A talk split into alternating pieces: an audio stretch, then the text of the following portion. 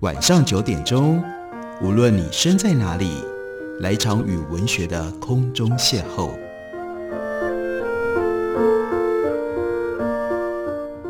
杨照谈书，邀您一同遨游文学世界，认识古今中外的经典之作。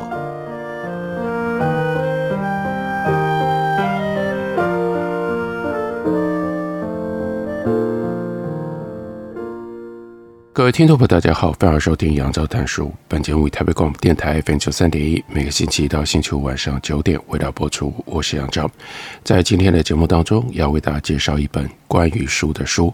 这是由上周出版公司的新书，作者是耿一伟教授。书名叫做《阅读在灵光消逝的年代里》，有一个副标题：三十五本书以及阅读的理由。这本书的来历很简单，但是又有点复杂。简单是。这就是过去几年当中耿一伟所写的导读或者是导论而聚集在一起的，而没那么简单的部分是这三十五本书，它的范围非常广。另外，耿一伟他为了编这本书，他又特别为自己的书写了一篇导论书的导论，要告诉我们为什么他会替这么广泛领域这么多的书在出版的时候写导读。关于导论书的导论。先从自己成长的年代讲起。耿一伟说：“我成长的一九八零年代非常流行听西洋音乐，当时最热门节目是余光在警广的广播，他的节目是每周一到周五晚上七点到八点，我都会固定守在收音机前面，特别是周五的晚上。那天他会介绍最新的 Billboard 告示牌前二十名的单曲，不过要说最新。”其实已经至少两到三个礼拜前的资讯了。当时没有网络，要等美国那边把榜单和音乐寄过来台湾，余光才能够在节目当中播放。他说：“但是呢，我没办法等那么久。为了想要知道最新的 Billboard 的排行榜，我就决定把存的钱拿出来买一台短波收音机。那个时候，一台短波收音机要三四千块。”感觉像是现在年轻人去买一台 iPhone。当年还是冷战时期，各国都有短波电台向全世界广播宣扬他们的政治理念。有美国之音，有英国广播公司，或者是德国之声等。这些电台的频率是一般 AM、FM 收不到的，只有透过短波收音机才能够听得到。不知道为什么，我觉得在这浩瀚的短波海洋当中。一定会让我捞到一个美国电台节目当中会播放 Van Halen 或者是 Spandau Ballet 最新单曲。现在回想起来，感觉上就像是进入了隐奇怪奇物语 Stranger Things 的世界。但真的，那就是那个年代的普遍氛围。即便故事是发生在美国，他就记得有这么一天，那是晚上，风很大，是高一升高二的暑假。我带着刚买到的短波收音机，骑着脚踏车到花莲市的南滨海边，将收音机打开，用手指转着调整频道的转钮，试着辨识出听得懂的声音。不久，奇迹发生了，我真的找到了一个夏威夷的电台，名字叫 KYLM 之类的，正在介绍最新美国 Billboard 排行榜前四十名。我听到的第一首歌，如同天籁一般。从收音机里传出来，那是 Eurythmics 的《There Must Be an Angel》。我不知道，因为歌曲太好听，还是那一刻对我来说就像是天使现身。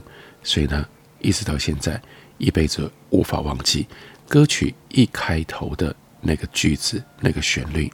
对西洋流行音乐的热情造成了其他的影响。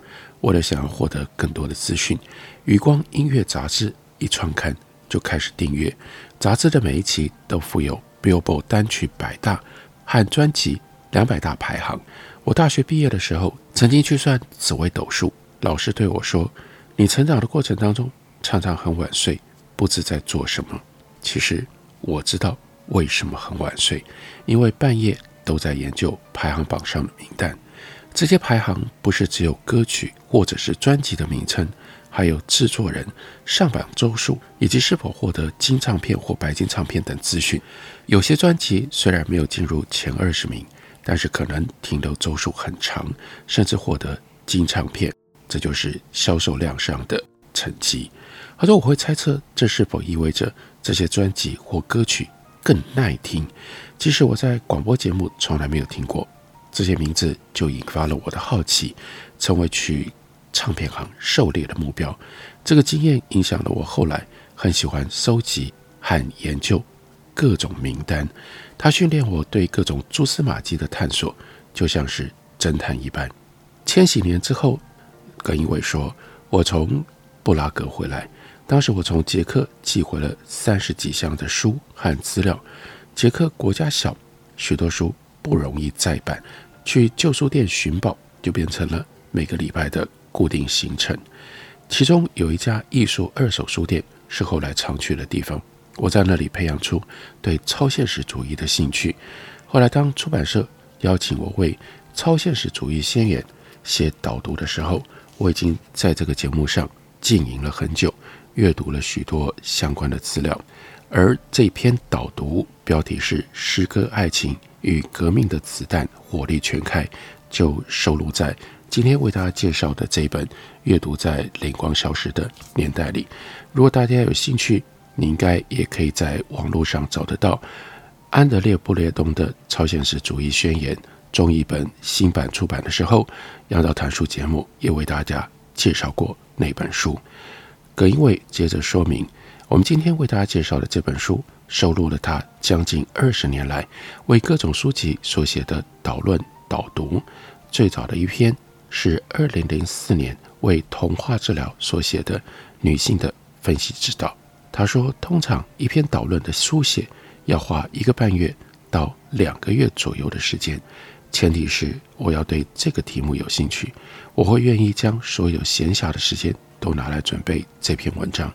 首先，当然是先将全书读过至少两遍，让文本得以进入到我的身体。然后，下一步呢，就开始跑图书馆去借各种相关的资料回来查阅。大量进食的阅读过程当中，有些想法或者是句子会在睡前胡思乱想的时候，像泡泡一样浮上了意识的表面，我就将它们记下来。但不会太快或太早就去构思整体的架构，而是让这些内容在我的无意识当中酝酿，一直到不同的想法之间开始浮现了相关的连结，我就知道这篇文章快要成熟，可以准备动手写了。二零零四年，耿一伟曾经出现在一本书里，那本书的名字叫做《逛书架》，介绍了十多位爱书人的书架，包括。耿一伟的书架，他说：“当年我还默默无名，在景美租房子，杰克寄回来的书加上自己平日买的书，堆满了小小的房间。那个时候买不起木质书架，只能够去士大路便宜百货店买正方形的铁质网格组成临时书架。但是这些网格承重不足，往往被书压到凹陷。在《逛书架》这本书里有照片。”捕捉了这样的惨状。他说：“不过书里面没有记录到的更悲惨，是每隔三四个月，这些临时书架会因为过重，造成中间的卡榫、滑动、松弛，最后书架会瞬间整个垮下来。”他说：“让我欲哭无泪，要重新把书上架，非常累人。我的书架没有什么系统，它们像是一片野生草原里的羊群。”而我是牧羊人，羊群会乱跑，牧羊人只能凭着他野性的思维去记住每一只羊。我对每一本书放在哪个区域会有身体的记忆，但不见得马上找得到要找的那一本。可是会在找书的过程当中，发现很久没有看到的另一本书。书架垮的时候，这种情形就呈现指数成长，上架的过程会变得很慢。因为每本书都会忍不住重新再翻一下看一下，哎，好久没看到这只羊了，现在得好好的摸它一下。他又特别提醒我们，他不是什么都会写。他说：“我有兴趣写的导读，需要一个另外的前提，那就是我对这位作者或者是题材已经具有一定的知识背景。例如说，他就举例法国诺贝尔文学奖得主莫里亚诺，我对他的小说不熟，但要写的导论是关于他的剧本《我们人生的最初》，这就让我有一定的把握去接受书写导论的挑战。耿一伟说，我比较喜欢吸收第一手资料给我的灵感，特别是作者在出版这本书的同期和前后期的作品，往往能给出更多解读的线索。写书是这样，作者不见得是写完一本才写另一本，有的时候可能好几个计划同时酝酿，有的时候先写好的作品也不见得会先出版，所以我偏好先去了解这部著作当年出版的状况。再根据对版本的理解去做诠释的定位，像游荡在一座名为班雅明的迷宫城市，离开地面一寸，重启面对他者的力量，成为卡夫卡的亲人和朋友。文学作为一道反抗灾难的阳光，还有当下的开放等等，这好几篇文章，这几篇文章都收录在今天为大家介绍的这本书里。他说：“我文章一开头。”都是先厘清当年出版的状况，而不是直接切进内容的诠释。今天为大家介绍的，则是耿一伟的《阅读在灵光消失的年代里》。我们休息一会儿，等会儿来继续聊。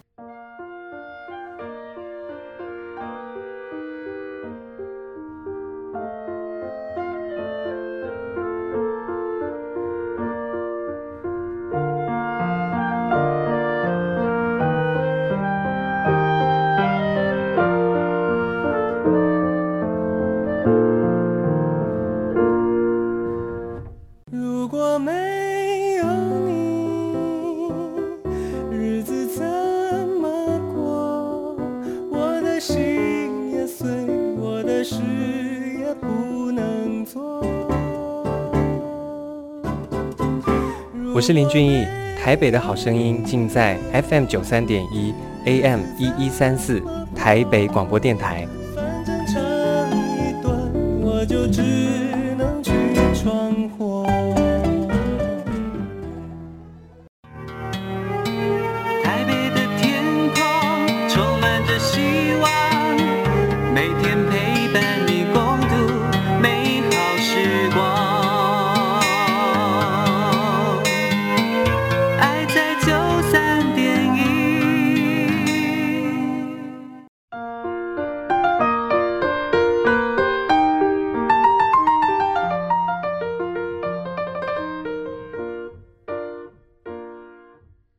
感谢你继续收听《杨照谈书》。本节目由台北广播电台 FM 九三点一，每个星期一到星期五晚上九点回到播出到九点半。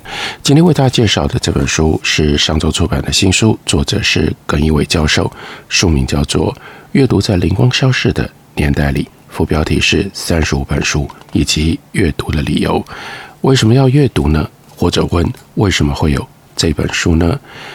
耿一伟他就告诉我们，这本书所集结的文章。是为专书所写的导读或导论，不过文章当中的题材或者是观点，可能是早已酝酿许久。接下来他就提到了一件蛮有意思的事，他说千禧年之后有一段时间，我开始在构思写一本关于鬼魂现象学的书。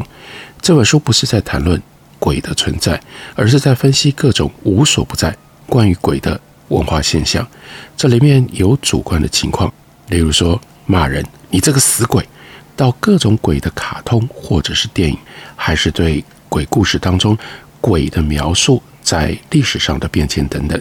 虽然这本书最后并没有写出来，可是当出版社来邀请我为鸡皮疙瘩系列写导读的时候，之前的思索就派上了用场。在这本书里就收录了“结局只是另一场惊吓的开始”这篇文章。我们就来看一下耿一伟。这篇文章是怎么写的？他一开始提醒我们：你还记不记得小时候玩游戏，比如说捉迷藏，都要有一个人干嘛呢？当鬼。鬼在这个游戏里很重要，没有鬼要来抓人，游戏就不好玩。这些游戏的关键特色不是人要去消灭鬼，而是去享受人被鬼追的刺激乐趣。所以，当鬼捉到人了之后，不是游戏就结束，而是下一个人要去当鬼。所以呢，当鬼啊是个苦差事，因为捉人没有乐趣，恨不得赶快找人来替代。所以，游戏不能没有鬼，要不然这个游戏就不好玩了。而在 R.L. Stein 他所写的《鸡皮疙瘩》系列当中，这些鬼所扮演的角色，也就是类似游戏当中的鬼。他说。给我带来了阅读跟想象的刺激。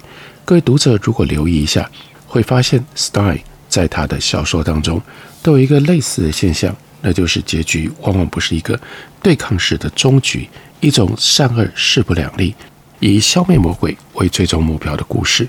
这比较是属于成人恐怖片的模式，不是你死就是人类全都变成了僵尸。但是鸡皮疙瘩系列里，你的鸡皮疙瘩起来了，但结尾的时候，鬼并不是死了，而是类似游戏一样，这些鬼换了另一种角色，而且有下一场游戏又要继续开始的感觉。换另外一个角度来看，这些主角大多是青少年，他们在生活当中遇到的问题，像是搬家、面对新环境、男生女生的尴尬期、霸凌、友谊等等。都在故事的过程当中一一碰触。鸡皮疙瘩系列令人爱不释手的原因，也就在于表面上好像主角是鬼，但读到一半，你会感觉到故事的重点不知不觉地从鬼怪转移到被鬼追的青少年身上。鬼可不可怕不是重点，重点是被追的过程当中，一切青少年生活当中的苦闷也就被凸显放大，甚至在故事当中。被解决了，所以你会在某一种程度感受到这本书的内容是在讲你，在讲你的生活，在讲你的世界。鬼的出现只是把这些青春期的事件给激化了。还有一个有趣的现象，是从日常生活转入到魔幻世界的关键点，往往发生在父母不在身边，然后主角闯入了不熟悉的空间的时候，比如说在《魔血》。这部小说里，那是主角暂住到姑妈家里；《吸血鬼的鬼气》这本书里，则是主角闯入了地下室的密道。另外，我的新家是鬼屋，那是新家刚刚搬进来的不一样的房子。因为误闯了这些空间，奇怪的灵异事件开始打断平凡无趣的日常轨道，所以一段冒险展开了，一场你追我跑的游戏开始进行。而父母们往往对此毫无所悉，并不知道自己的儿女在故事结束的时候已经有所变化，变得更负责任，变得更勇敢。鸡皮疙瘩系列的意义也就在这里，在平凡无奇、充满压力的青春期校园生活当中，有那么多的不快乐，有那么多的鬼怪现象在生活里困扰着我们，但这无法和家长说，因为他们不能理解。他们看不到我们看到的，但透过阅读，透过想象力所引发的鬼捉人游戏，这些不满被发泄，这些被学校所压抑的经历被释放了。幸好有这些鬼的陪伴，日子就不再那么样的无聊，日子可以靠自己的力量来改变。终究在青少年的世界里，鬼并不是那么可怕。在 Stine 的小说里，也往往会有主角。最后拯救了这些鬼的情形，仿佛他们不是恶鬼，而比较像是误闯人类世界的外星人。正是青少年的焦虑，他们正准备降临成人世界，这件事情让他们起了鸡皮疙瘩。耿一伟针对这一本书，他又提到了，那就是导读不是你想写就写，得要有人邀请你才有机会，而他也就回想。过去二十年当中，被邀请写最多导读的是关于卡夫卡。他说：“我算了一下，我为卡夫卡相关出版写的导读至少有十本，但编辑这本书的时候，考虑到比例的平衡，只挑了其中三篇。他就自己特别强调，我对卡夫卡的喜爱源自卡夫卡在我的年轻的时候救了我一命。”在卡夫卡的小说、日记、书信当中，我总能够阅读到对自己存在状态的精确形容，从而得到心灵的慰藉。高中开始，我与父亲的关系非常不好。他对我最喜爱的两件事——听音乐和阅读课外读物，都抱持反对。两次大冲突，一次是他发现我买了一台录音机，他质问我这是谁买的。我很紧张的回答是向同学借的。他马上很凶地说：“那带我去找你同学。”然后回房去穿衣服，准备出门。我就在这短短几分钟爬墙出门逃跑了。后续当然很惨烈。他说我从小是由外婆带大的，并没有和父亲住在一起。不过花莲很小，他的诊所骑摩托车十分钟之内就可以到外婆家。有的时候他会绕过来看我一下。高一的时候，有一天可能是周末的下午，他突然来找我。打开房门，看到我正在读一本小说，他质问我为何要读这些书。我说我功课都做完了，为什么不能读？我父亲非常生气，觉得我居然会反驳他，就把书抢过来摔到地上，说不许你读课外书，你只能读学校的课本，你要把心完全放在课业上。后来又发生，父亲发现耿一伟交女朋友，大概觉得这个儿子不受控。必须严加管制，就叫耿一伟搬回去和爸爸一起住。也在发生，后来他发现有录音机的事，耿一伟就说：“从对卡夫卡的阅读找到慰藉的经验，让我在使我在为《生命是一场寻求慰藉的旅程》这本书写导读的时候，留意到书中不论是哲人艺术家或者是政治家。”主要都是透过书写跟阅读来治疗灵魂的伤痛，背后最主要的原因，我认为是透过阅读，我们可以进入他人内在的心理。书写是这本书里大部分主角在寻找慰藉的时候，都是借由撰写书信、诗歌、散文、小说、论文，或者是用对话录等形式来面对与命运的和解。这就解释了为何作者对于欧洲慰藉传统的深度探索，最终还是要以结合哲学和叙事的写作模式来进行，而不是利用图像或者是音乐。这些叙事文学或者是哲学的书写，是透过长期的伤痛所沉淀转化出来的文字。书写的过程是缓慢的，意味着读者也必须要透过缓慢的阅读，才能够贴近。文字背后的精髓，阅读是慢速。当我们阅读的时候，世界会退到身后，整个人会沉浸在书的世界里。游戏或者是看影片也会有这样的效果。不过，阅读文字的时候，读者必须运用大量的想象力来补充字里行间的空白。所以，耿一伟特别对阅读这件事情再三质疑，才有了这样的一本书。耿一伟他是花莲人。台大哲学系毕业，曾经到捷克布拉格音乐学院研习默剧，目前是魏武营国家艺术文化中心的戏剧顾问，并且为台湾艺术大学戏剧系以及台北艺术大学戏剧系的兼任教授。他曾经担任台北艺术节的艺术总监，桃园铁玫瑰艺术节的策展人。他写了相当多本的著作，也曾经翻译过几本。重要的著作，他的创作还曾经得到倪匡科幻奖的首奖。二零一七年，他获颁德台友谊奖章；二零一九年，获颁法国艺术与文学骑士勋章；二零二三年，今年他刚得到了德国歌德奖章。他的这本《阅读在灵光消失的年代里》，由上周出版公司刚刚出版。感谢你的收听，明天同一时间我们再会。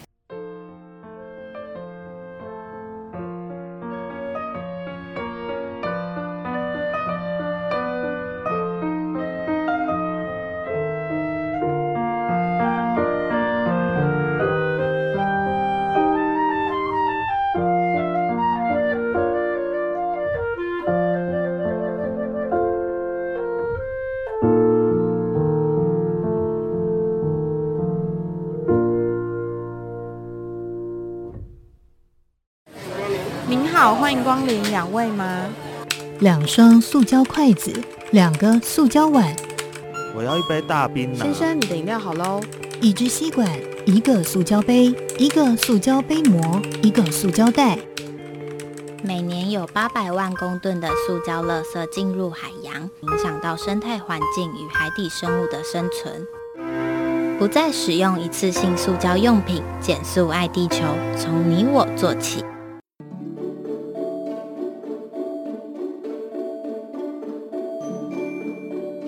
公尺零点四趴，三公尺剩两个，十公尺。你在背什么数学公式啊？明天要考吗？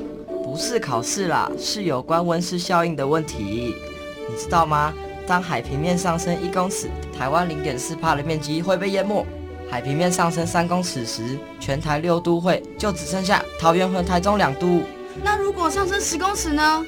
到时候啊，全台八点八帕的面积都会消失了。尤其大台北盆地、南洋平原、台中彰化以南的海岸平原，很可能都会被淹没了。啊，这么吓人！那那该怎么办呢？我们可以多做一点，例如爱用当地食材，减少食品碳排放量，多搭乘公共运输工具，减少开车或骑机车的次数，而冷气温度也可以控制在二十六度到二十八度之间哦。嗯，还可以随手关灯拔插头，自备环保餐具，少用一次性就丢弃的商品哦。台北电台与您一起珍惜资源，爱地球。